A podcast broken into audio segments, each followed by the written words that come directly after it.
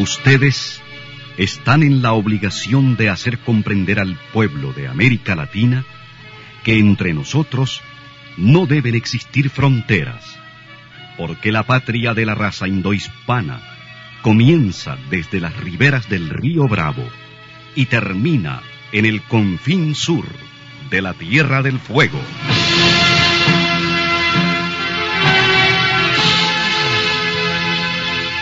Sin fronteras. Un recorrido por los campos sin límites de la información, la música, la cultura, la economía y el deporte. Los hechos y los hombres que todos los días construyen un mundo sin fronteras.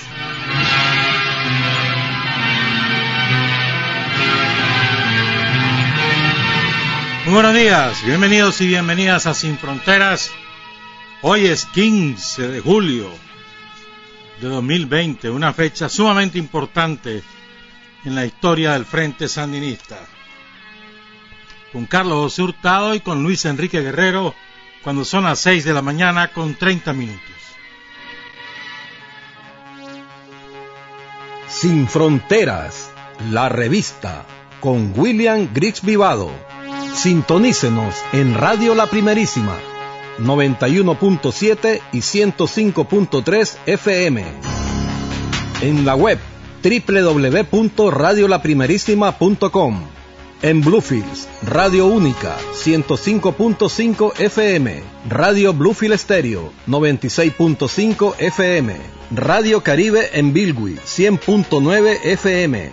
Y Radio Qué Buena en San Isidro Matagalpa, 104.5 FM.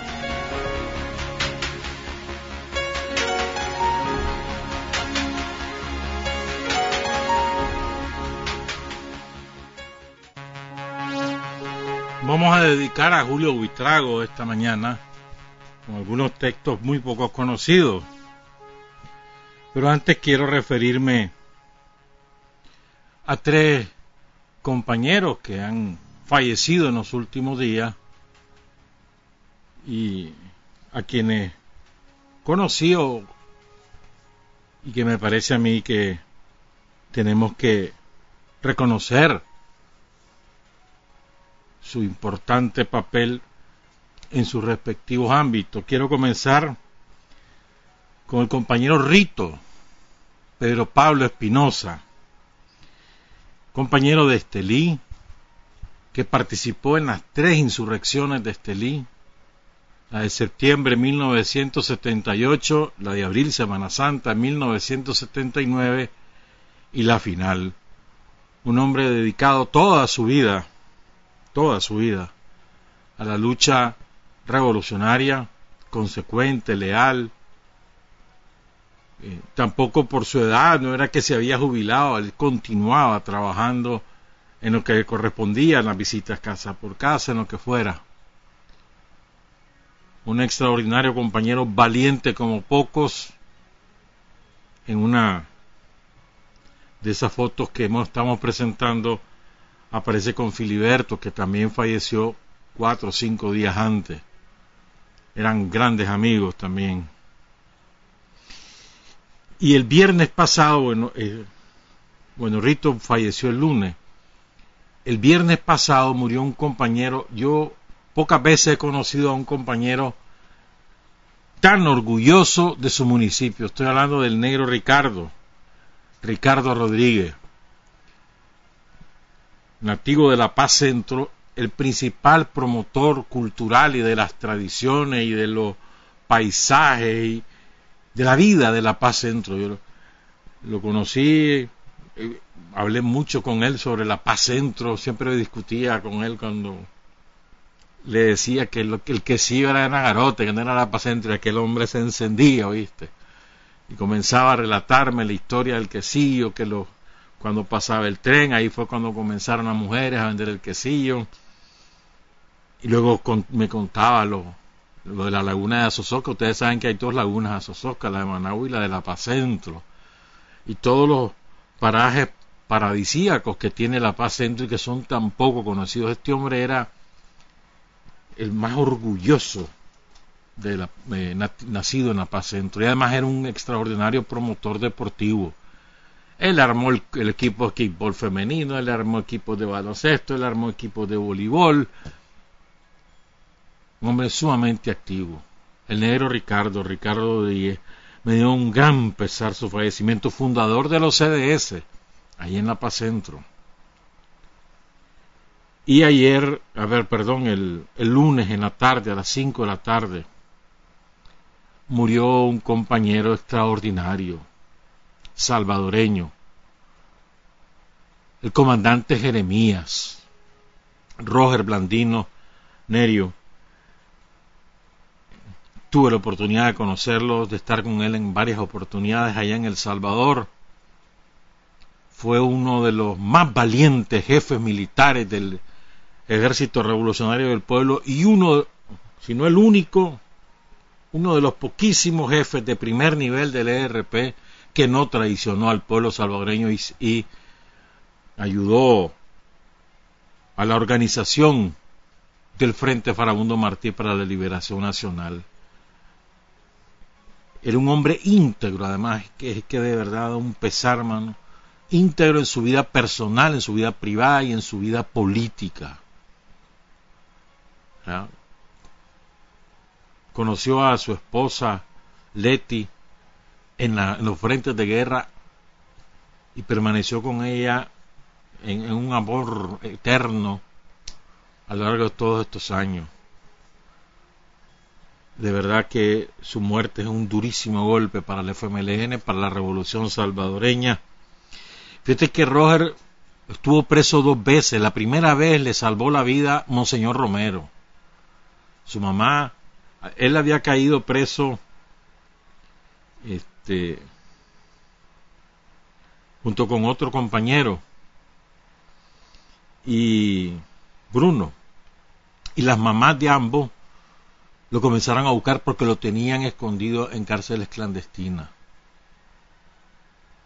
Finalmente, en su desesperación, las mamás acuden a Monseñor Romero y le piden que por favor lo diga en su homilía y Monseñor Romero cumplió, lo dijo, y eso le salvó la vida, porque el juez encargado de la causa, el juez designado por la dictadura salvadoreña, tuvo que revelar dónde estaban presos en dos cárceles diferentes, en dos ciudades distintas, y le salvó la vida.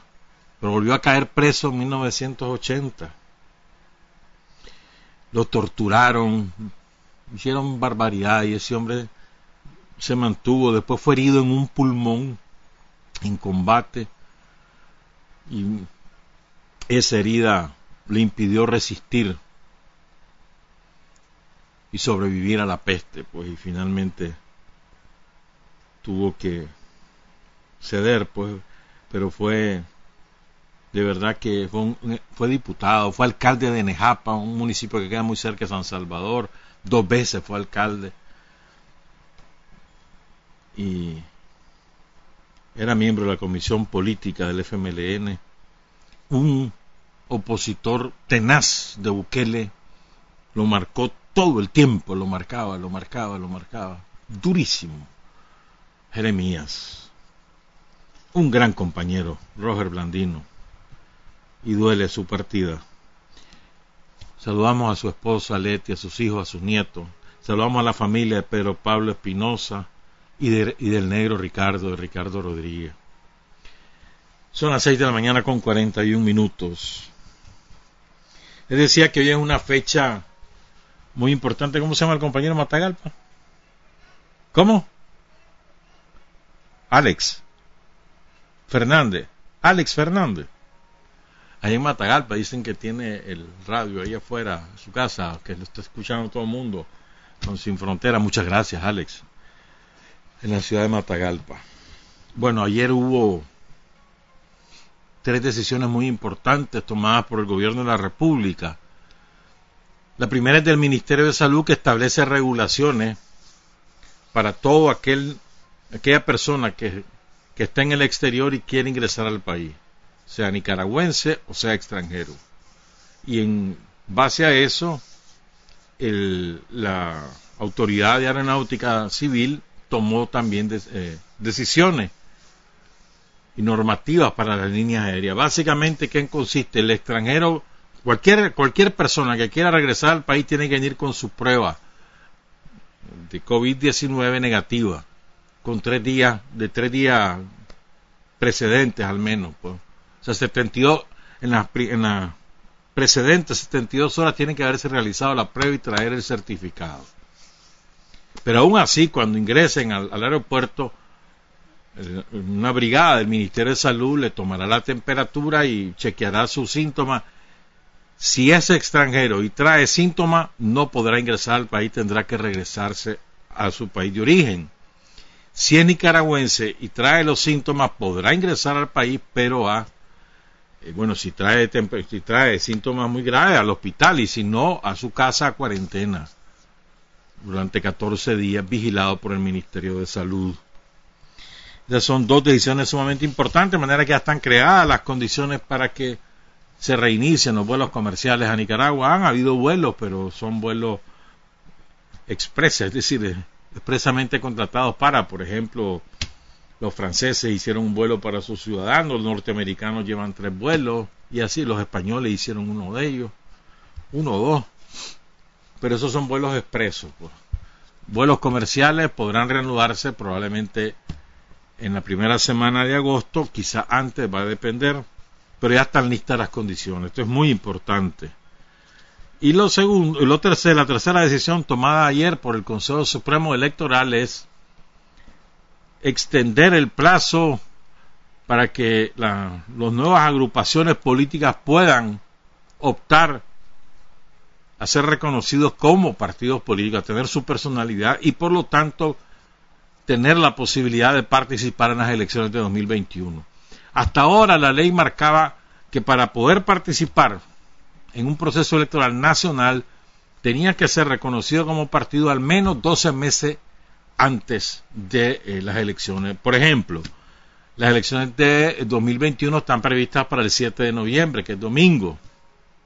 ¿Verdad? Entonces, de acuerdo con, la, con la ley, como estaba antes de ayer, era que tenías que presentar tus documentos y ser, y ser reconocido por el Consejo Supremo Electoral como partido político el 7 de noviembre o el 6 de noviembre de 2020. Ahora, el plazo se extiende a cinco meses antes de las elecciones, es decir, al, 7 al 6 de junio de 2021. Tienen de plazo hasta el 6 de junio para organizarse todas sus directivas en al menos el 80% de los municipios, además presentar el 3% de firmas, hay otros requisitos ahí, presentar, cumplir con todos los requisitos y que la autoridad electoral los reconozca como partidos de aquí al 6 de junio. Entonces podrán participar en las elecciones. Si fueran elecciones municipales como las de 2022, el plazo es de seis meses ahorita y probablemente se va a mantener ese mismo plazo. Pues. El argumento fundamental que dio el Consejo Supremo Electoral es por la pandemia, para darle oportunidad a las agrupaciones de formar todas sus directivas una vez que ya se, se supere totalmente la, la emergencia por la pandemia. Esto es muy importante, muy importante. O sea, no tienen excusa ahora, no vengan con cuentos. Y es que solo las casillas que están, que la dictadura, que no. Bueno, pues está, pues hasta el 5, hasta el, perdón, hasta el 6 de junio tienen, organícense. Vayan, hagan sus directivas. No, tienen fuerza, no dicen que tienen fuerza, que ustedes son la mayoría y que no se... Vale, pues háganla. Cumplan todos los requisitos, presenten sus documentos, el consejo les da vía libre y van, van, presentense a las elecciones, pues. No es la única reforma que se va a hacer, obviamente. Ayer, lo que ocurre es que ayer se da el banderillazo inicial para el proceso electoral que culmina el 7 de noviembre de 2021. Eso es lo más importante, empieza, ya empezó el proceso electoral. Pues asuman el desafío, te lo repito, no decimos que son mayoría, pues dale viaje pues, demostrarlo. Vámonos, presentar directivas en el 80%, al menos en el 80% de los municipios del país, es decir, unos 140. Vamos a ver si es cierto. ¿Para qué son, ve? puro wiri wiri. Bueno, esas son las tres decisiones que tomó ayer el Estado nicaragüense. Son las 6 y 47. hay muchas cosas que hablar de eso, pero otro día, pues, porque yo quiero que hablemos de, Julio Buitrago. Miren, también un día como hoy cayó José Benito Escobar en la ciudad de Estelí, el 15 de julio de 1978. Lo denunció un oreja, el mismo que denuncia que iba a ingresar a Doris Tijerino la vuelven a meter presa, tantas veces estuvo presa Doris. El mismo que denuncia a los compañeros de Condega con la masacre de Condega, que eso fue horrendo. El mismo tipo.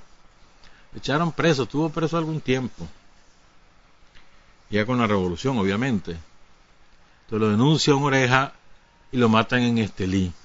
José Benito Escobar es el, compañero de origen obrero de, de mayor nivel jerárquico en el frente sandinista. Él era organizó sindicatos, donde los sindicatos de la construcción proviene José Benito Escobar. Su hermano Inocente Escobar también fue muy relevante en el Frente Sanista, falleció hace un, año más o menos, Inocente. Y los dos tuvieron una participación muy relevante. Estuvo preso José Benito, salió con el golpe de, de Chema Castillo, salió con Daniel. Era el responsable de los prisioneros políticos en la cárcel fue miembro de la Dirección Nacional, entre otras cosas. Pero la caída en combate de Julio Buitrago catapulta al Frente Sandinista a un primer plano en la vida nacional y despierta a la juventud nicaragüense. Tiene una importancia la caída de Julio como no tenés idea. Lo que pasa es que tantos años que han pasado y tantas cosas que nos han ocurrido que vamos a veces olvidando la importancia de determinados eventos históricos que, que ha tenido el Frente Sandinista, fíjate, y sabemos de Bocay, sabemos de Pancasán, sabemos de la caída de Julio, pero no, no creo que no hemos asumido en su real dimensión política lo que fue la caída de Julio Buitrago. ¿Por qué Julio Buitrago es tan importante en la vida del Frente Sandinista? Entonces vamos a tratar de escudriñar en algunos textos esa importancia. Recordemos también que el mismo 15 de julio hay otros tres compañeros que caen en combate porque la guardia cae sobre dos casas de seguridad. Una casa de seguridad que, es la de Julio Buitrago, por las delicias del Volga, y otra casa de seguridad que en el barrio Santo Domingo de Managua, desapareció con el terremoto.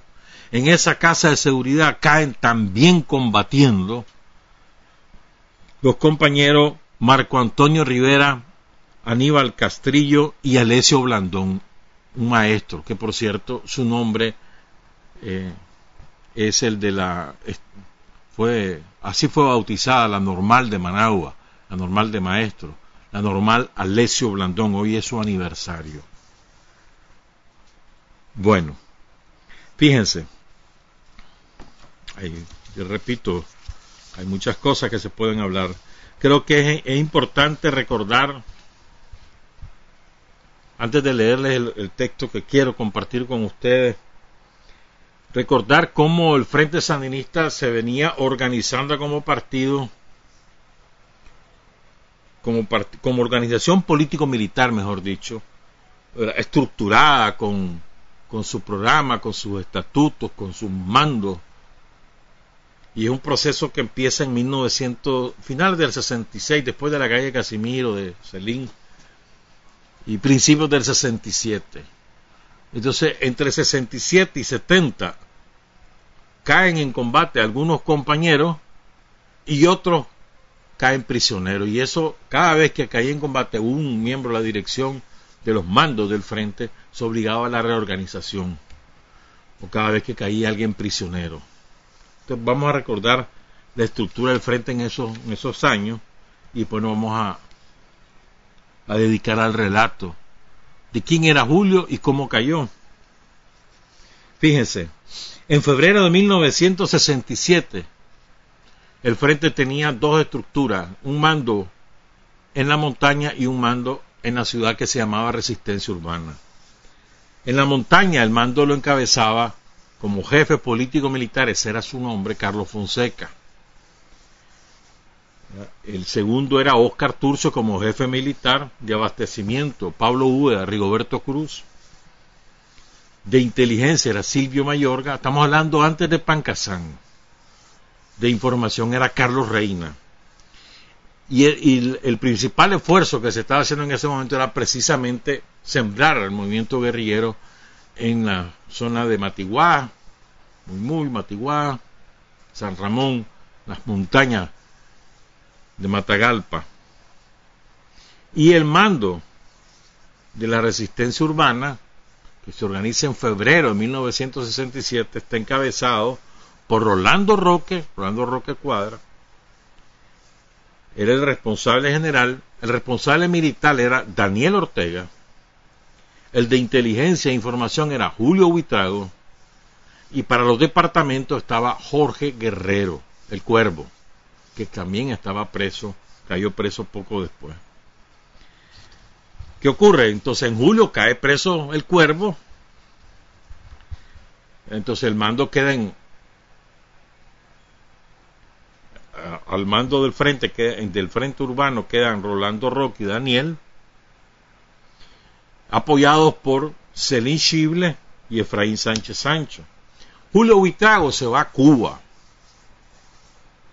a entrenarse. Y además de estando en Cuba, él cumple dos misiones que se las encomienda a Carlos Fonseca. Una va a Guatemala a entrevistarse con una guerrilla que encabezaba Turcios Lima y también va a El Salvador. Culmina su entrenamiento, regresa a Managua, a Nicaragua.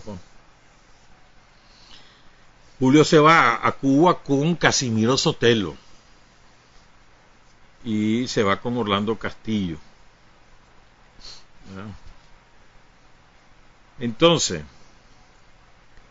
cuando regresa Julio, Julio se hace cargo de, de, la resistencia urbana ya como jefe, junto con Lenín Serna. Habían dos escuadras, habían siete hombres en cada escuadra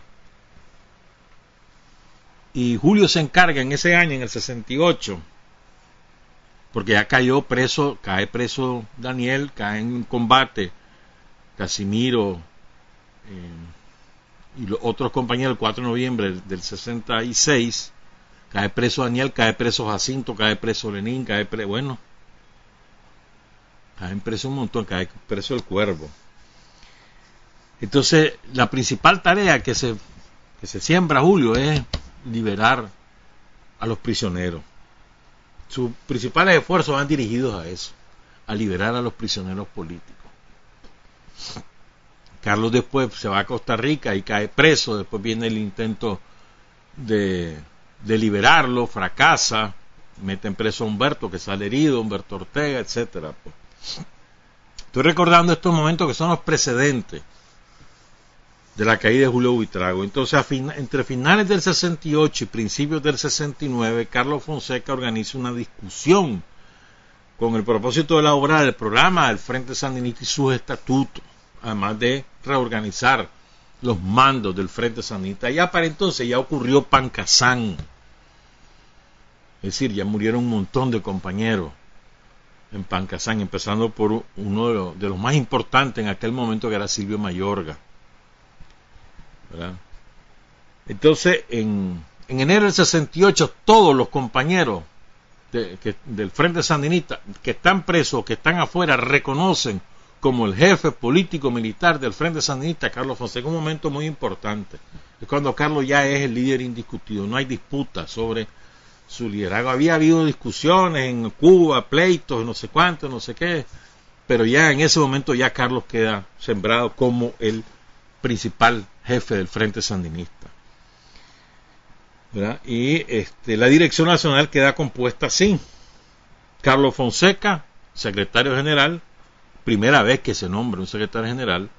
Oscar Turcio, segundo responsable. Julio Buitrago, Ricardo Morales, Efraín Sánchez, Francisco Rosales y Humberto Ortega. Y quedan como, digamos, miembros de la dirección, pero pendientes que que salgan de la cárcel Daniel Ortega, Tomás Borges, que, que estaba fuera del país, y José Benito Escobar, que estaba preso. Esto es importante. Momentos antes había estado Doris Tijerino como miembro de la dirección que la incorpora Carlos Fonseca bajo el seudónimo de Conchita Alday. Doris siempre dice que no sabe ni por qué la, ni por qué la pusieron ni por qué la quitaron. Pero bueno, esto es importante, pues. Entonces Julio se encarga, su, primer, su, su obsesión era, vamos a sacar a los presos. Entonces se encarga del movimiento estudiantil, se encarga de la red clandestina de casas de seguridad, de la propaganda, de, la, de, del estudio y de las acciones de recuperación económica. Esa era su onda, pues ese era su trabajo. Entonces les decía, en 68 empieza este proceso de reflexión, en enero, en, a lo largo del 69, antes de la caída de julio, finalmente se aprueba la herencia, no se aprueba, se empieza a discutir lo del programa, los estatutos, la organización. Julio Buitrago participa activamente en este proceso por la vía de cartas que llegaban a Costa Rica, dirigidas a Carlos Fonseca a finales de ese año, ya después de la caída de Julio Buitrago, ya sale la herencia programática, salen los estatutos del frente y sale la nueva organización, la nueva los nuevos mandos del Frente Sandinista, ¿verdad? Este, que queda Carlos Fonseca, Oscar Turcio, Ricardo Morales, Efraín Sánchez Sancho, que se hace cargo de la resistencia urbana después de la caída de Julio Buitrago, Francisco Rosales y Humberto Ortega. Bueno, hay una, hay algunas cosas también relevantes, me parece a mí, este, que recordar, pues, cuando está, cuando Julio va a Costa Rica, después fue a Cuba, entonces él le manda una carta a su papá, porque su papá le había mandado una carta diciéndole, mira, ya tengo reales para que te quedes por ahí, no, eh, que salves la vida, que no sé qué, que no sé cuánto. Entonces viene, viene Julio y le manda una carta a su papá. Solo voy a leer un párrafo de esa carta. Abandoné el país no por asegurarme mi existencia, sino porque tenía que prepararme para poder combatir esta tiranía que ahoga a diario en el hambre y la miseria a las amplias masas explotadas de nuestro país. Mi experiencia en otras tierras donde los hombres viven como seres humanos, donde el pueblo se gobierna, está hablando de Cuba, donde los niños no conocen ni el hambre ni el frío, donde las tierras cultivadas pertenecen a los brazos que las trabajan, donde no hay caseros que le den dos horas a los inquilinos para que abandonen las casas, donde los cuarteles se convirtieron en escuela y se forjan nuevos horizontes con brazos de obreros y campesinos, es esa experiencia la que me ha dado mayor fuerza para seguir adelante. Así hablaba de Cuba Julio Buitrago. Cuba, Cuba lo marcó mucho. Eh, él dio muchas entrevistas en Cuba cuando llegó como vocero, llegó a un congreso escuchó a Fidel, lo entusiasmó Fidel, el discurso de Fidel, pero lo marcó mucho sobre todo la convivencia con el pueblo cubano y luego se entrenó, obviamente, pues, e hizo las misiones que ya les conté, que fue entre el 66 y 67. Estaba en Cuba cuando lo de Pancasán. es el primer militante del Frente Sandinista al cual Carlos Fonseca le otorga el grado de comandante. Julio Buitrago Urroso. Tenía 26 años cuando cae en combate. Un cipote, hermano. Un cipote. Bueno. Entonces dije, vale eso como introducción, porque ahora vamos con el relato. Miren, hay un, son las 7 de la mañana con un minuto, hay un libro que relata la vida de Julio, no en orden cronológico, no es una biografía, digamos, lo que hace es digamos, este pasaje relevante de la vida de Julio, de su lucha, anécdotas, y luego el relato desde fuera de cómo cae en combate. Es un libro escrito en enero de 1970, prologado por Daniel Ortega que en la cárcel el libro se llama, y quiero agradecer antes al compañero Alberto Mora, mi patrón, Alberto Mora, eh, a través de Tirsa nos ha prestado el libro. Yo, yo lo tenía, me acuerdo, ¿sabes cómo tenía yo este libro? Era un, un cuaderno mimeografiado y la pasta era rosada. Yo seguramente lo tengo, pero a saber a dónde, hermano. Porque qué librero que hay en cajas por aquí, cajas por allá, a saber.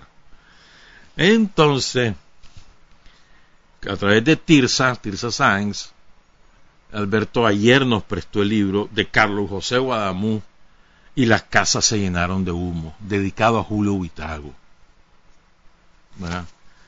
Fíjense, este libro, la primera edición fue en 1970. Escuchen esto. La primera edición estuvo al cuidado del comandante Camilo Ortega Saavedra. Estamos hablando de palabras mayores. El apóstol de la unidad asesinado en Masaya el 26 de febrero de 1978. Fue Camilo quien dio al relato su estructura fragmentada y quien lo organizó en capítulos. Este volumen contiene el texto completo de Y las casas se llenaron de humo. Quedaron llenas de humo, perdón, expresión que Leonel Rugama usó por primera vez para titular un poema suyo escrito en honor del padre de la resistencia urbana sandinista Julio Huitrago Urroz. Entonces, este libro es una joya en ese sentido, eh, inaugura, ¿no? Realmente es el primer testimonio, el libro testimonial de la lucha revolucionaria del Frente Sandinista, el primero. En esa, en esa tendencia puedo ubicar los dos libros de Omar Cabeza, los libros de Tomás, La paciente impaciencia principalmente, el libro de Jacinto, tantos libros que hay en ese sentido ahora. Pero el primero fue este. Entonces, no, es imposible leer todo el libro, desgraciadamente, pero ahora, el libro está escrito de una manera diferente, organizado, más bien estructurado de una manera diferente, estructurado por por Camilo, Camilo Ortega, es que él va intercalando tres cosas. Va intercalando eventos históricos por año, o sea, mm, de lo que pasó en Cuba, en Argelia, etcétera. Va intercalando testimonios de, de, el autor, de Carlos Guadamú, eh, en Managua y va intercalando testimonios de Guadamú en Cuba, lo va intercalando. Entonces a veces uno se pierde pero eh, entonces quiero comenzar, antes de irnos a la pausa, vamos a, lo siento mucho, Alberto, pero fíjate que se me han despegado algunas páginas. pero es que, es que es imposible, ¿verdad? Yo trato de hacerlo, lo he hecho con cariño, hermano. No sé cómo voy a hacer para pegar esto, pero bueno. Entonces, voy a leer. Ah, bueno, quiero enviar un saludo afectuoso a Gloria Campos Traña, Gloria que reside en Estados Unidos, reside en Houston, Texas, pero se mantiene con la lealtad y la firmeza de siempre. A su hija Marta Lorente Campos, que reside aquí en Managua. Gloria va a estar esta tarde, vía telefónica, con Tirsa Sáenz para hacer un testimonio de lo ocurrido el 15 de julio de 1969. Ella estaba en la casa con Julio Buitrago. Estaba Doris, estaba Gloria, estaba la niña de Gloria, Marta, que tenía un añito. Ahí vamos a contar cómo es todo. Minutos antes se había ido Mirna Mendoza, la comandante, saludos a Mirna, minutos antes. Y a la cuadra estaba Mirna cuando comienza todo porque Mirna era, maestra y trabajaba muy cerca. ¿Verdad? Entonces, Gloria va a estar esta tarde, repito, en el programa Tu Gente con Tirsa Sainz, vía telefónica con su testimonio. Muchas gracias a Gloria por acceder a esa entrevista. Por cierto, en este libro de Guadamu aparece de manera recurrente la mención a dos compañeras con su seudónimo la compañera Tamara, Fátima Avilés, saludos a Fátima.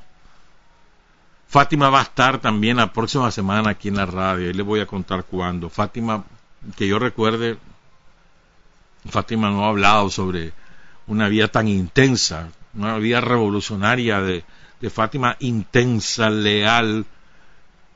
O sea, Fátima, yo me acuerdo de Fátima Avilés en los años, ah, en el 78, mano, cómo hablaban todos sus compañeros de su capacidad de resistencia en la montaña, de su de su capacidad militar, yo me acuerdo bien de eso. La Pategüey le decían, me disculpan, pero es cierto, así se le decíamos pero eh, Fátima ha sido una mujer especial, dotes militares naturales, leal, humilde, tranquila.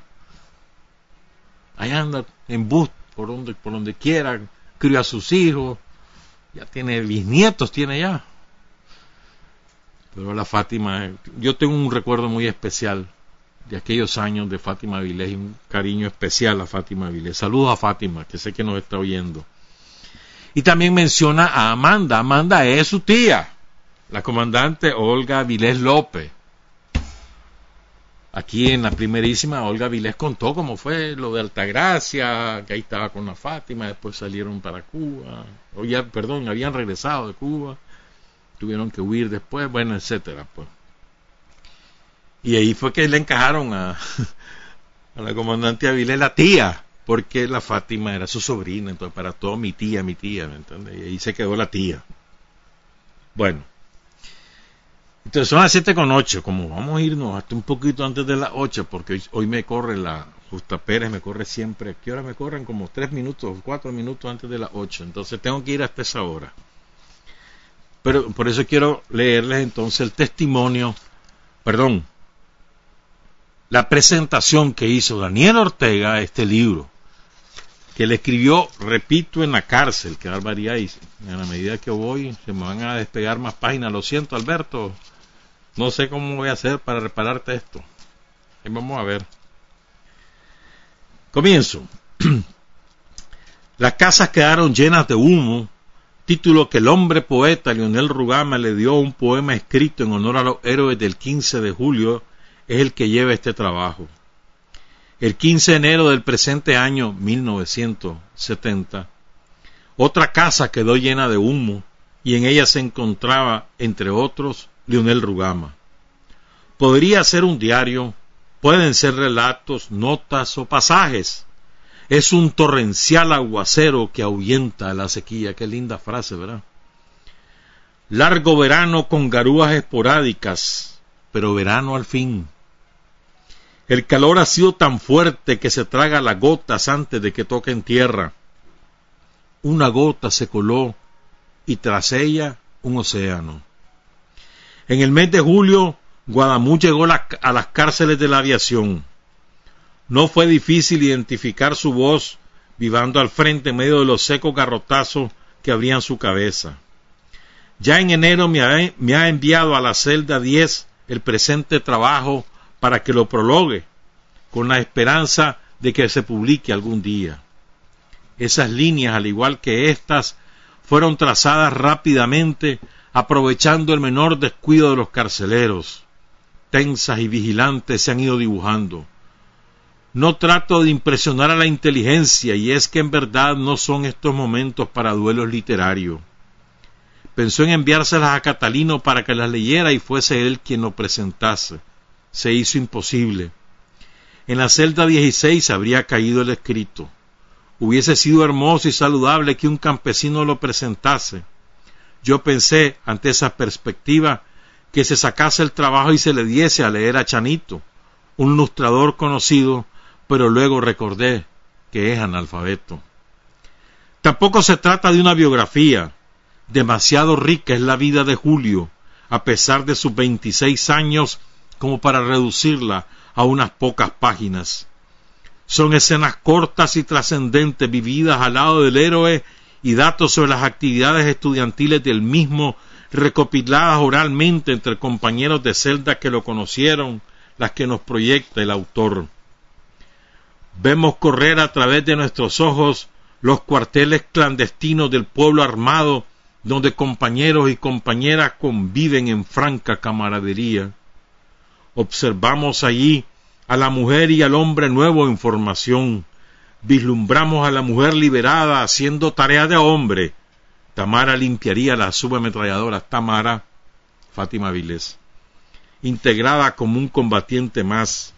Y lo vemos a él, cuyo nombre es citado hasta el final, salir a organizar, a golpear, a visitar otros cuarteles y con la misma confianza que dio la vuelta mientras decía deben estar echando su palito, acudir a la cita a las delicias. Nos traslada a La Habana, a la conferencia, a los campamentos, a la plaza con su millón de silencios durante el homenaje al guerrillero heroico, y ahí está él, no nicaragüense, americano, absorbiendo las experiencias, recibiendo la solidaridad de un pueblo gobierno y para los que hacen piedra de escándalo de la autocrítica, para los que están acostumbrados a sostener que todo marcha viento en popa, para los que es inconcebible que un hombre reconozca sus errores en pro de la superación, aquí tienen material. Te odio y odiaré toda mi vida y no lo odié, nunca lo hice. Era la irritación del momento, uno de los pasajes de este libro. Y es que el revolucionario no, no teme aceptar sus fallas no solo provoca la búsqueda de las mismas, consciente del gran lastre que le hace cargar el capitalismo, se preocupa por aligerar el peso. Quiero leer esto que Daniel escribe sobre la crítica y autocrítica. Daniel, enero de 1970, hace 50 años. Se lo voy a releer y para los que hacen piedra de escándalo de la autocrítica, para los que están acostumbrados a sostener que todo marcha viento en popa, para los que es inconcebible que un hombre reconozca sus errores en pro de la superación, aquí tienen material. Te odio y odiaré toda mi vida, le escribió Carlos Guadamú a Julio Buitrago por un castigo que le dieron en La Habana, y luego dice Guadamú, y no lo odié, nunca lo hice era la irritación del momento. Y es que el revolucionario, dice Daniel, no teme aceptar sus fallas, no solo, dice Daniel, provoca la búsqueda de las fallas, consciente del gran lastre que le hace cargar el capitalismo, se preocupa por aligerar el peso. Extraordinario. Continúo con la presentación de Daniela a este libro. Las cronologías se intercalan desordenadamente. Es roto el orden en todos sus aspectos. Lo rompen los gorilas y los imperialistas en nombre del orden. Lo rompe Fidel en el 59 y los tupamaros con secuestros y las FARC con ajusticiamiento, las FARC de Guatemala y el FSLN con asaltos y es el pueblo el que lo rompe. El pueblo rompe el orden, el orden burgués. Y estamos en el cuartel subversivo con la escuadra sandinista cuando comienzan a sonar los flash. El corto que se nos presenta está cargado de ruidos ensordecedores en medio de su enmudecimiento. La bulla no pueden apagarla encadenando los micrófonos y el pueblo despierta con el timbrazo. Auscultamos intimidades hasta hoy solo conocidas por núcleos guerrilleros y la Oficina de Seguridad. El lenguaje del trabajo es franco y violento. Es la única manera de presentar fielmente la, la semblanza de un hombre, Julio Buitrago. Irradia de la conjunción pensamiento-práctica, siendo captada dentro de esa trayectoria por otro guerrillero, el autor, que no hace más que retransmitir el mensaje recibido no intenta en ningún momento hacerlo decente cubriéndole sus vergüenzas, se limita a enfocar apuntando con la cámara también sobre él. Y ahí los tenemos dialogando, nos tenemos, participando todos en esta discusión violenta de la que no podemos excluirnos, los unos con nuestra pasión, perdón, los unos con nuestra pasividad, destrozándole la mandíbula, arrojándole desde el segundo piso al llamarle iluso, loco, aventurero. La cobardía nos agudiza los sentidos en busca de explicaciones que justifiquen nuestra actitud sensata de hacer nada. Los otros, con nuestra actividad, haciéndole filo a las palabras, llenándolas y rellenándolas de pólvora, poniéndoles botas, enseñándolas a destruir tanques, estamos más cerca de Él. Que este trabajo llegue a la juventud, a esa juventud que se muestra con todo su rigor en las sacudidas que los héroes como Julio les pegan a las cabezas amodorradas. Daniel Ortega, celda número 10, cárceles de la aviación, enero de 1970. Que este trabajo llegue a la juventud, pide Daniel, para que les peguen en las cabezas amodorradas. Vamos a la pausa y regresamos con extractos de este libro. Son las 7 de la mañana con 18 minutos. Para decir la verdad hay cinco dificultades. Tener el coraje para comunicarla, la inteligencia para reconocerla, el arte para convertirla en arma, la capacidad para seleccionar a aquellos en cuyas manos será útil y la habilidad para propagarla. Están escuchando Sin Fronteras. Son las 7 y 22. Vos sabes que este libro de que se llama Y las casas quedaron llenas de humo, de Guadamu, tiene pintura de Lenín Serna, de sus compañeros en la cárcel, en la cárcel, y tiene también poemas en la edición original, ¿verdad? Eh, pero bueno, pues. Entonces yo no puedo leer en orden como usted el libro, he, tenido que extraer pasajes, y como son las 7 y 22, a saber si me va a dar tiempo de hacer todo lo que quiero hacer.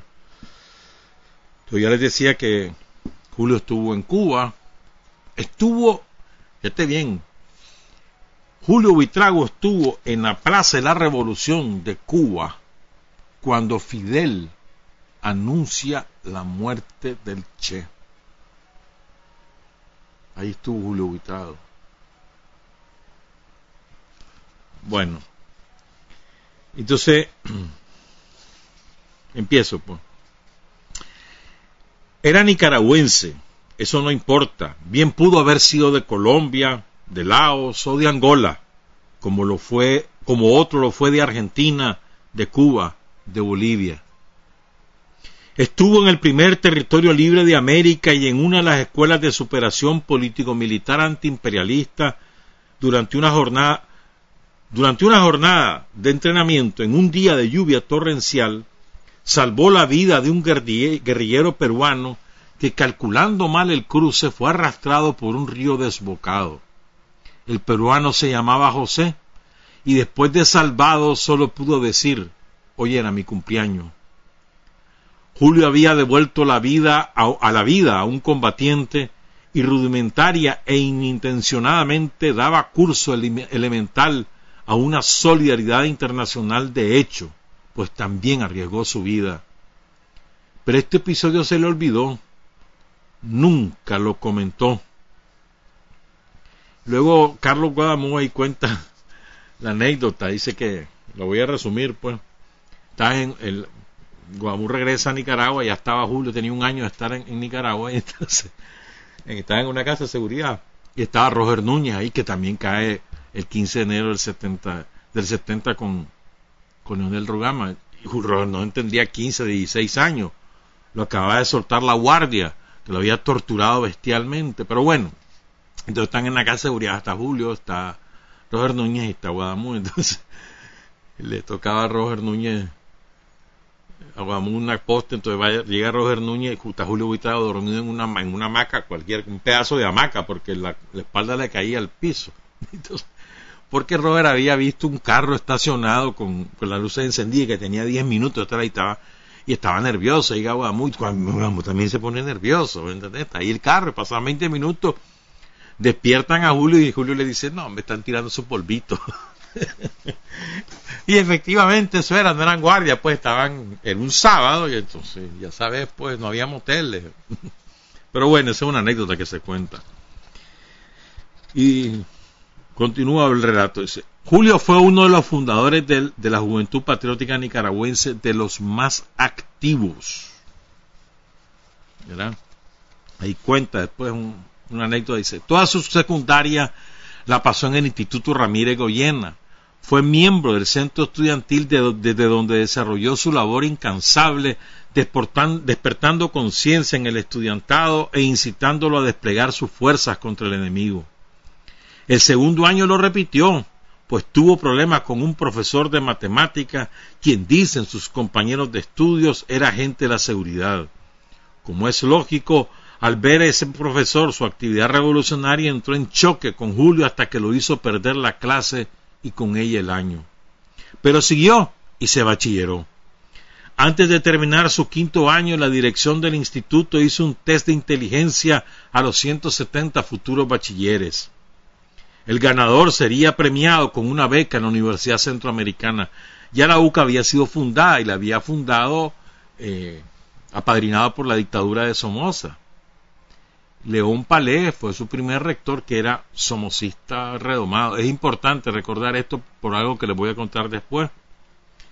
Entonces, hacen el test a los 170 estudiantes que se van a bachillerar. El mejor va para la UCA.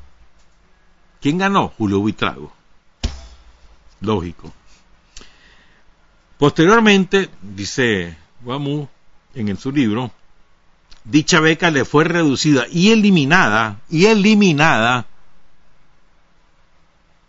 cuando su militancia en la universidad llamó la atención de la dirección, el rector León Palé, protectora, perdón, que era esa dirección de la UCA era adicta al régimen y enemiga de la lucha estudiantil, protectora de los torturadores que llegaban a estudiar a sus aulas con guardias armados para cuidar su vehículo.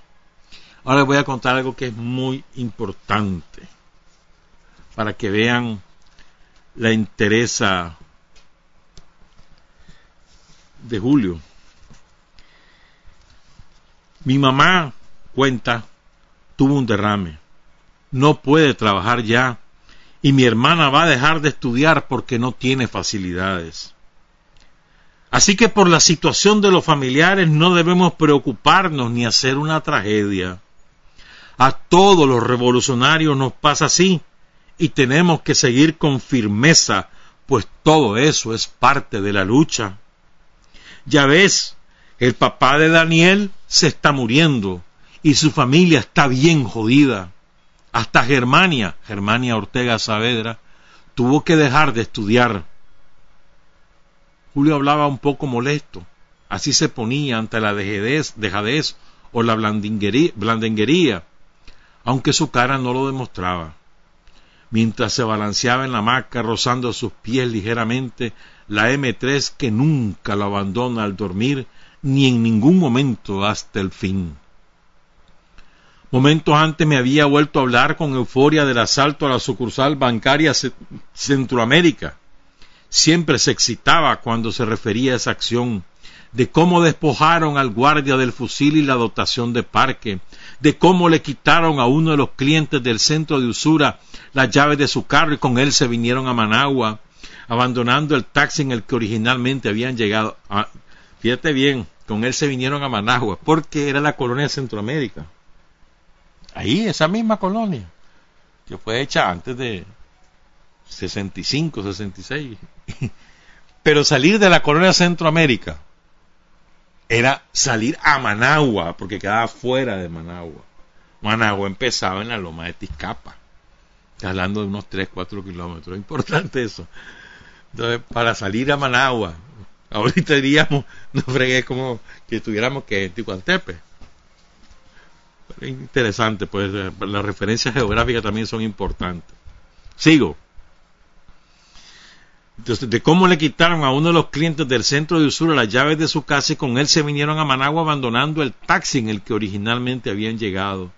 De cómo la seguridad somocista con su habitual estupidez y ceguera inundó los barrios orientales, sobre todo los caminos y vías de acceso a la colonia Nicaragua, 14 de septiembre y reparto chic, de camionadas de guardias pensando que por ahí podían haber tomado cuando ellos en realidad sin el menor tropiezo y por la mismísima carretera de Masaya habían logrado retirarse llegando al propio corazón de Managua y depositaron el carro a media cuadra del Teatro González, el que está frente a lo que va a ser la campana de la paz, donde la policía pudo encontrarlo a las cinco de la tarde, después de siete horas de patrullaje. Y los muy animales nos andaban buscando hasta con helicópteros y avionetas, decía de buen humor Julio Buitrago, rememorando los detalles de esa acción que dirigió y efectuó con otros héroes más. Celine Chible se llamó la escuadra de ese día, y la información sobre el asalto con el nombre de la escuadra, monte lo recuperado, etcétera, recorrió el mundo a través de los asquerosos teletipos de la agencia UPI y AP.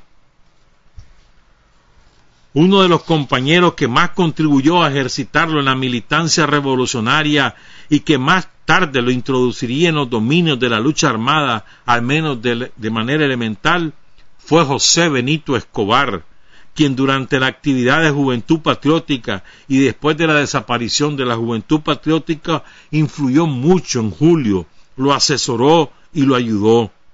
Posteriormente estuvieron ambos en una de las escuelas militares que formó en Managua, el Movimiento Nueva Nicaragua, por el año 1962. Ahí Julio se entrenó al lado de Jorge Navarro, Francisco Buitrago y otros. Estos nacieron primero. Él nació después. Qué bonito esto. Afirman sus condiscípulos que Doris Tijerino lo llevó a su primera fiesta. Y eso lo contó Doris aquí en la primerísima. En ocasión de una ceremonia de presentación de candidatas a reina del Ramírez Goyena. Ahí está una de la foto. Su temperamento entre los amigos era jovial y participativo, aunque sin caer en excesos. Bromeaba, chileaba, compartía con los demás, y eso sí, nunca dejaba de hacer labor acerca del deber del estudiantado en nuestro país, siempre que la ocasión se lo permitía. Esto es muy importante como reflexión. Podía chilear, podía joder, podía andar en fiesta, pero nunca dejaba de hacer conciencia entre los muchachos de la época. Nunca. No se le conoció novia oficial mientras estuvo en secundaria. Sus condiciones de líder eran indiscutibles. Uno de los de mayor popularidad y arrastre que ha pasado por el Instituto Ramírez Goyena. Se forjó en las manifestaciones callejeras en medio de los gases lagrimógenos y el culatazo indiscriminado los aniversarios del 23 de julio nunca registraron su ausencia, así como los 21 de febrero o cualquier otra fecha gloriosa. En 1963, en uno de los actos por los estudiantes de León, habló en la tumba de Julio Oscar Romero. Fueron encendidas sus proclamas y el diario La Prensa esa noche le dedicó a su discurso las ocho columnas de su primera página confirmaba día a día su prestigio y los demás compañeros de lucha y estudio y amigos aumentábamos, aumentábamos nuestro respeto a sus dotes de dirigente. Mas no solo en secundaria se destacó. Cuando llegó a la universidad, la UCA, el universiariado, perdón, el estudiante universitario de la UCA, por ser más vanidoso, es más exigente, dice Guadamu, de inmediato atrajo sobre sí la atención de dicho conglomerado, llegando a ocupar ya en el segundo año un cargo directivo en la Asociación de Estudiantes de Derecho. Su personalidad era tal que cuando ingresó a primer año los estudiantes de las otras facultades acudían a su aula atraídos por la curiosidad y deseos de conocerlo. Querían ver al famoso agitador, al rojo, al comunista. Su padre adoptivo era un humilde zapatero que trabajaba en su casa. Vivía en su casa con su mamá. Como es lógico pensar, su hogar era eminentemente proletario, con todas las vicisitudes inherentes a esa condición. Su progenitor es dueño actualmente de un depósito maderero. Nunca usó su apellido, hasta ya últimamente obligado por la circunstancia prefirió llevar siempre adelante el, el apellido de su madre, doña Santito Buitrago. Eh, su madre, doña Santito, trabajó en el Hospital General, en el Retiro, que quedaba, el terremoto lo demolió con todos los pacientes y trabajadores de la salud, quedaba donde hoy es el Price Mart. Pero a raíz de una grave enfermedad, le dio un derrame, tuvo que retirarse de su trabajo en el Hospital General. Últimamente, según me dijo mi tía, estaba dedicada a vender comida, pero lo iba mal. Ahora no sé cómo estará después de la muerte de Julio. Vivieron mucho tiempo de la barbería San José, media cuadra de la montaña. Aquí sí que me, me agarraron fuera de base. La barbería San José no me acuerdo dónde quedaba. Al ser demolida, a ver, repito, vivieron mucho tiempo de la barbería San José, media cuadra a la montaña, media cuadra al sur, en una deplorable vivienda. Al ser demolida la vivienda para una nueva construcción, se trasladaron de la misma barbería media cuadra arriba, sobre la calle 15 de septiembre. Ahora sí me ubico. Creo que aún vive allí su familia. En ese barrio lo conocí desde niño. Lo observaba desde lejos con envidia, pues yo no tenía permiso para jugar en la calle como lo hacían los demás, y eso que era de un barrio caliente. Dicen que su hermana Lilian es muy bella, como un obrero sudoroso por el sol, como un campesino incorporado a las guerrillas. Yo no la conozco, pero sé que se bachilleró en el Ramírez Goyena. Al caer preso Carlos Fonseca en 1964, Julio Buitrago no descansó ni un momento en la campaña de agitación que se desató en esos días en solidaridad con el líder guerrillero. Levantó al alumnado del Instituto Ramírez Goyena y se lo llevó todas las tardes al juzgado del Trébol para acuerparlo y, y aclamarlo al momento de su arribo. Las radios anunciaban a diario su llegada y durante las esperas coreábamos ¿Quién causa tanta alegría? Carlos Fonseca y sus guerrillas. Por fin lo llevaron, y lo primero que hizo Carlos Fonseca al bajar de la zaranda, para asombro de los oficiales y del batallón que lo custodiaba, fue gritar ¡Vive el Frente Sandinista de Liberación Nacional! Julio luchó porque su promoción llevara el nombre de Julio Oscar Romero, uno, el estudiante caído en el primer aniversario del 23 de julio, es decir, el 23 de julio de 1960. Asesinado durante la tarde del 23 de julio de 1960 durante la gigantesca manifestación organizada por Juventud Patriótica al conmemorarse el primer aniversario de la masacre estudiantil de León. No lo logró, pues tuvo que enfrentarse con la resistencia somocista del director del Ramírez Goyena. Años antes, en compañía de otros alumnos, se había tomado el aula donde el joven mártir realizó sus alumnos universitarias, perdón, realizó sus últimos estudios, bautizándola con su nombre en un acto relámpago. Por esta proeza fue llevado al claustro de profesores, el cual estuvo a punto de expulsarlo. Son las siete y treinta y ocho y me voy a tener que ir ya al relato de Carlos Guadamú sobre cómo se entera él de la muerte de Julio Buitrago. Les recuerdo, Carlos Guadamú acababa de regresar de Cuba, se encuentra con Julio Buitrago, que además de ser su amigo, es su jefe, y entonces Carlos Guadamú dice lo siguiente. Esa mañana, la mañana del 15 de julio, le dije que se quedara. Teníamos que continuar la discusión interrumpida por la madrugada. Además, ya era muy tarde para que fuera a Managua. Aceptó Luego recapacitó y dijo que tenía que ver un asunto muy importante, que por nada del mundo podía incumplir. Volví a recordarle la hora y lo avanzado del día. No puedo, le dijo Julio. Por mucho que quisiera no puedo quedarme. Pero no te preocupes, voy a regresar temprano. Abrió la puerta del carro y se fue. Tenía veintiséis años y un corazón intransigente, como el de una revolución. Una vez dijo, ante una pregunta tonta, ¿y vos crees que voy a caer preso? El día que me sorprenda, tengo que morir peleando ahí mismo, pero nunca caeré manos en manos de esos hijos de puta. ese día 15 de julio. Sigo el relato. Sería un poco más de las cuatro de la tarde y hacía unos ejercicios gimnásticos antes de meterme al baño. Habíamos terminado las clases temprano como era lo acostumbrado. De pronto el radio comenzó a lanzar los desesperados chillidos que anuncian la entrada de un flash noticioso.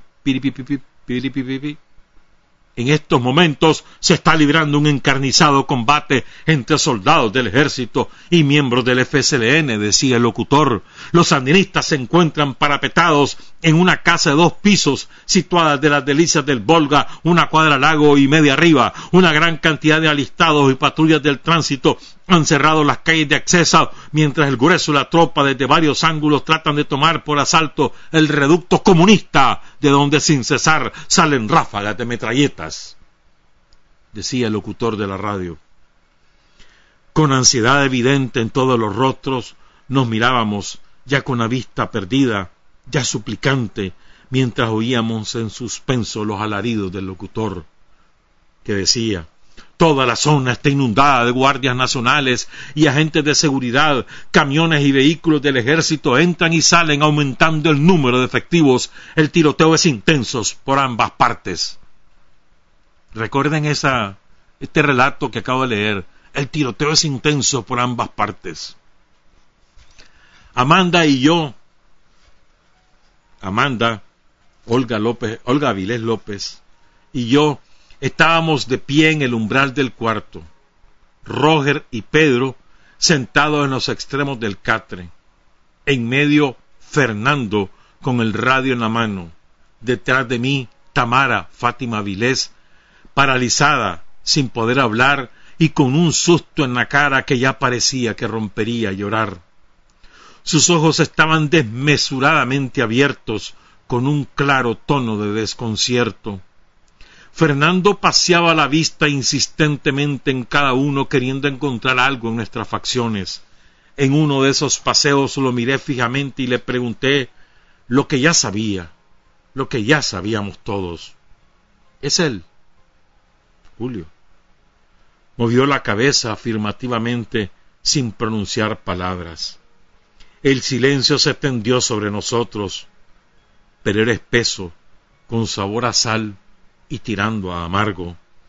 Piripipipi, decía el locutor, por instrucciones de la jefatura de radio, dejamos de informar sobre el combate entre el ejército y los miembros del FSLN. Pusieron música y desesperadamente corrimos a la perilla del dial hasta casi hacerle estallar, pero inútil. En todas las radios había música, anuncios, novelas. Nada pasaba todo era tan normal. Solo que en esos momentos estaba naciendo el pueblo de Nicaragua, estaba naciendo un nuevo tipo de conciencia, de reencuentro con la realidad que ya nadie podría detener. Cuarenta años de feroz dictadura, otros tantos de demagogia sucia de los politiqueros burgueses y otro igual de concientización ideológica de las masas, no habían producido los efectos, los resultados que un solo hombre, solo él, estaba produciendo. En un rato nada más. Pero qué rato, qué sacudida, qué levantón. Desde entonces nadie se ha vuelto a acostar, nadie se ha vuelto a dormir.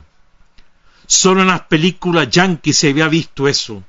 El chavalo se enfrentaba con trescientos y a todos los derrotaba. Y hasta con dos mil y siempre los derrotaba. Ahora lo estaban viendo con sus propios ojos. Cien no bastaban, ya tenían un muerto. Doscientos tampoco, las bajas aumentaban. Trescientos más. Ni aun así, tuvieron que llevar el tanque de guerra para aplastar solo a uno. Las avionetas parecían moscas y hasta escapaban de chocar entre sí. Sonrisal, el último de la generación de los buen día, preguntaba con la voz atropellada por una boca atorada con toneladas de mierda, que por qué no le tiraban granadas para desalojarlo, a lo que el indefinible objeto animal o mineral de la seguridad contestaba que estaba tratando. el walkie-talkie temblaba en sus manos, y eso que estaba a dos cuadras de distancia. En Nicaragua nunca había pasado nada igual. Jamás se había reunido tanto valor y tanta gloria en un solo hombre. La gente lo miraba, lo oía y no lo podía creer. Un solo hombre, con semejante ejemplo, era imposible que no hubiese una reacción. Somos ignorantes, pero no de piedra. Y esta la hubo, por fin la hubo, se desencadenó y aún no se ha podido parar, es imposible de parar, pues de tal detonante, tal explosión, con la mejor clase de anatomía testicular que ningún profesor haya podido dar antes en este país. ¿Dónde están los huevos? ¿De qué tamaño? ¿Cómo son? ¿Cuánto pesan? ¿Dónde se lleva? ¿Cuánto se llevan? ¿Cómo se llevan? Y aquí no excluyo a las mujeres porque ellas también nos llevan, y a veces con más pesos que los de muchos. Y esa mañana le había dicho que se quedara, que ya era muy tarde para ir a Managua, pero me había contestado que tenía un compromiso que por nada del mundo podía cumplir, y se había ido. Doris, junto con otra muchacha, Gloria Campos Extraña, y unos niños y un anciano desalojó el lugar. Él se quedó dentro sin dejar de disparar. La lucha continuó. La tanqueta con su cañón demoledor comenzó a destrozarlo todo, pero inexplicablemente seguían saliendo tableteos del balcón. Creían que por lo menos había diez sandinistas. Y eso creía también el pueblo que observaba desde las aceras aledañas, pero era solo uno y las emisoras seguían poniendo música mientras Managua se quemaba. Millares de proyectiles se dispararon contra esos dos pisos. Quedaron como tela de mosquitero. Nunca una casa había recibido tanto plomo. Se lanzó a la calle metralleta en mano y todo fue para salir levantado en el aire por centenares de fusiles que descargaban su miedo solo contra él se daban gusto vaciando los clips sobre su cuerpo y ya estaba muerto. Y sin embargo, cuántos rieles se habían trozado esa tarde en la embajada, en la prensa, en radiodifusoras, en el campo de Marte, en el First National City Bank, ya les parecía que caían, que todo se les venía abajo. Un oink, oink, placentero resonó en Tizcapa. Era práctico, que reía feliz. A las siete de la noche la guardia, con su tanque y sus avionetas, desalojó el lugar. Le habían desbaratado la mandíbula. Hay que ver lo que es un vergazo de Garan. Y fueron trescientos, ochocientos, mil, dos mil garanazos solo contra él. Mas no todo había terminado. La batalla siguió en Santo Domingo. Ahí fueron tres también pelearon denodadamente hasta las diez de la noche. Desde las siete hasta las diez de la noche.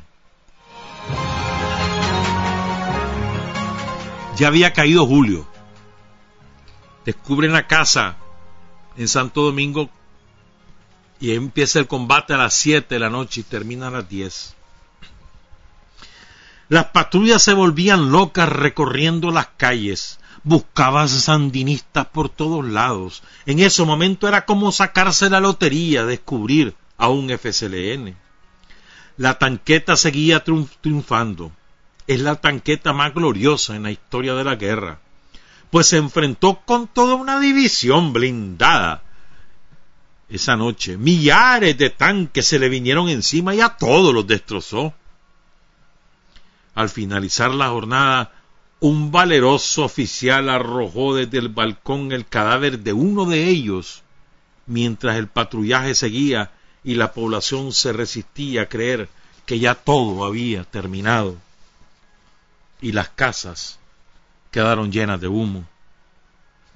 Al día siguiente Managua, León, Chinandega, Granada y todas las ciudades amanecieron como desveladas. Todo era raro y extraño. Parecía un Viernes Santo nada más que con gente en las calles. Caminaban y se sentaban y se veían que no querían hacerlo, que lo hacían por indolencia y desgano. Algunos podrían decir que era tristeza y dolor lo que coloreaba la temperatura ese día, pero no, no era tristeza ni dolor. Es que ya era de madrugada y había sonado el despertador. Y cualquiera se sobresalta en medio de la modorra y el sueño cuando ruge la campanilla a las cinco de la mañana, la hora en que uno se despierta y se levanta para ir a trabajar, para ir a laborar, para ver el nuevo sol, el nuevo día, para ir a construir y hacer lo que aún falta por hacer. Pues es claro que en el momento del timbrazo uno por lo profundo del sueño, por lo caliente de la sábana, por el deseo de seguir durmiendo, se pone como que no oye, como que no quiere, como que no quiere levantarse y a pesar de la belleza de la aurora que nos espera. Qué lindo todo esto, ¿no? Está hablando de, del despertar, de lo que fue Julio, el despertar.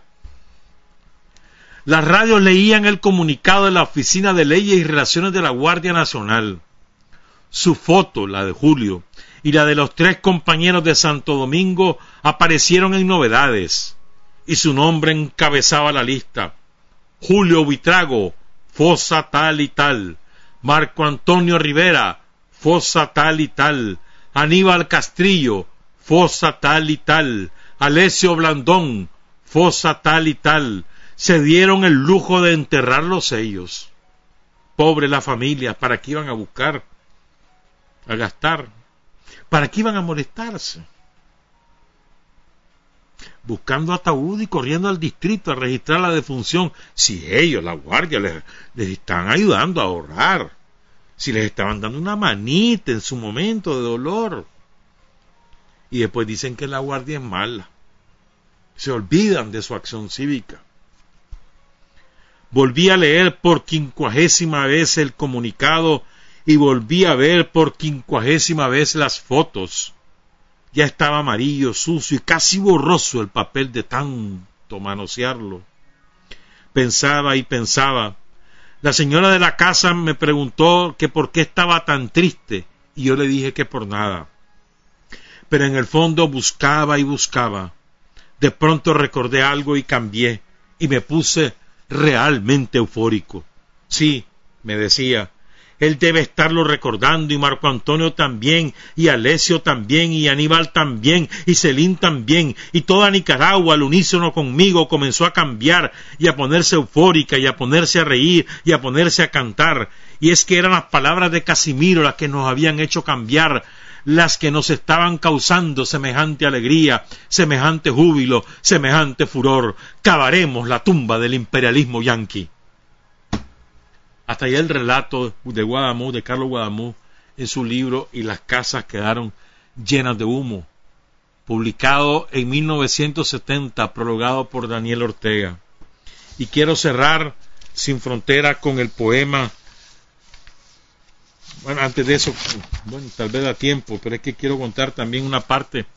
Doris cuenta que ellos sospechaban que algo iba a pasar porque habían detectado a la seguridad. Edgar Munguía se había ido un, un día antes de la casa, precisamente por esos miedos. ¿verdad? Este, Edgar había dicho que lo habían seguido. Entonces, en esa ocasión estaban en la casa de las delicias del Volga Gloria Campos, su hija Marta, hija también de Enrique Lorente, Mirna Mendoza, Julio Buitrago y Doris Tijerino. Mirna acaba de salir de la casa minutos antes, como ya dije.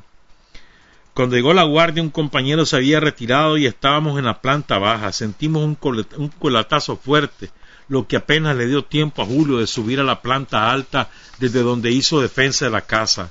Una vez que la guardia derriba la puerta de la casa, yo corrí hacia el patio para llevarle a Gloria a su hija, ya que estaba en el lavandero, y decirle que tratara de escaparse, pero también fue capturada. Y fíjense, la guardia también mató a un, compañero que era panadero, porque sospechó que era hermano de Carlos Fonseca. Le tenían tanto miedo a Carlos, creían que Carlos estaba en la casa vecina, entonces también entraron en esa casa y matan al muchacho. Bueno, quiero leer entonces el poema de Lionel para cerrar sin frontera dedicada a Julio Buitrago este 15 de julio. Escrito en 1969.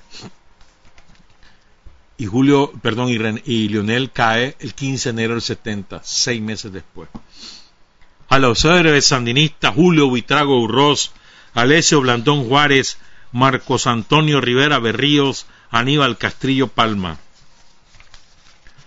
Yo vi los huecos que la tanqueta Sherman abrió en la casa del barrio Friccione. Y después fui a ver más huecos en otra casa por Santo Domingo.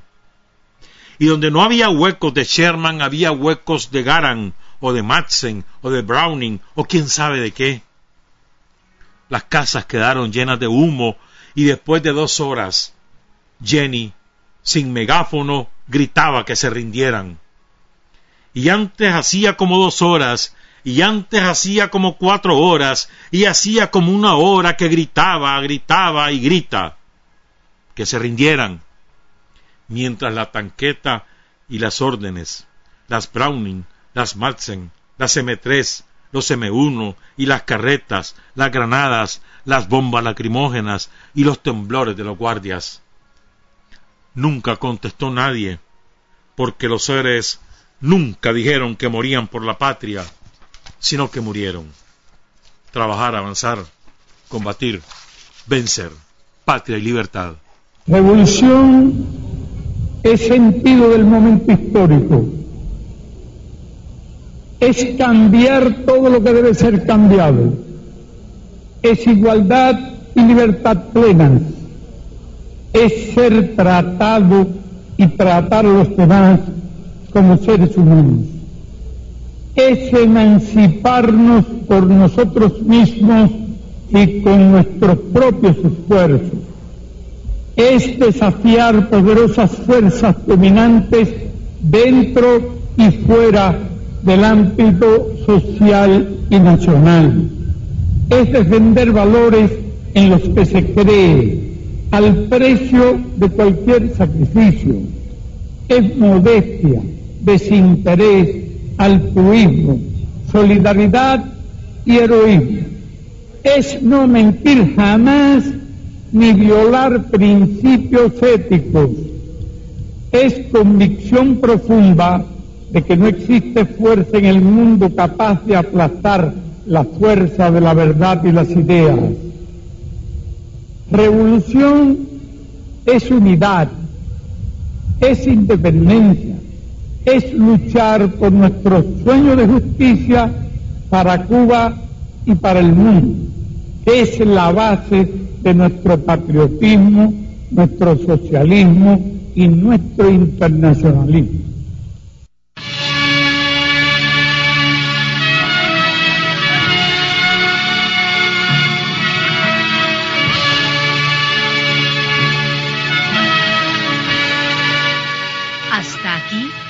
Usted y nosotros hemos recorrido el mundo sin fronteras. Los hechos que los hombres producen transformando su realidad desde aquí, Nicaragua, tierra de libertad.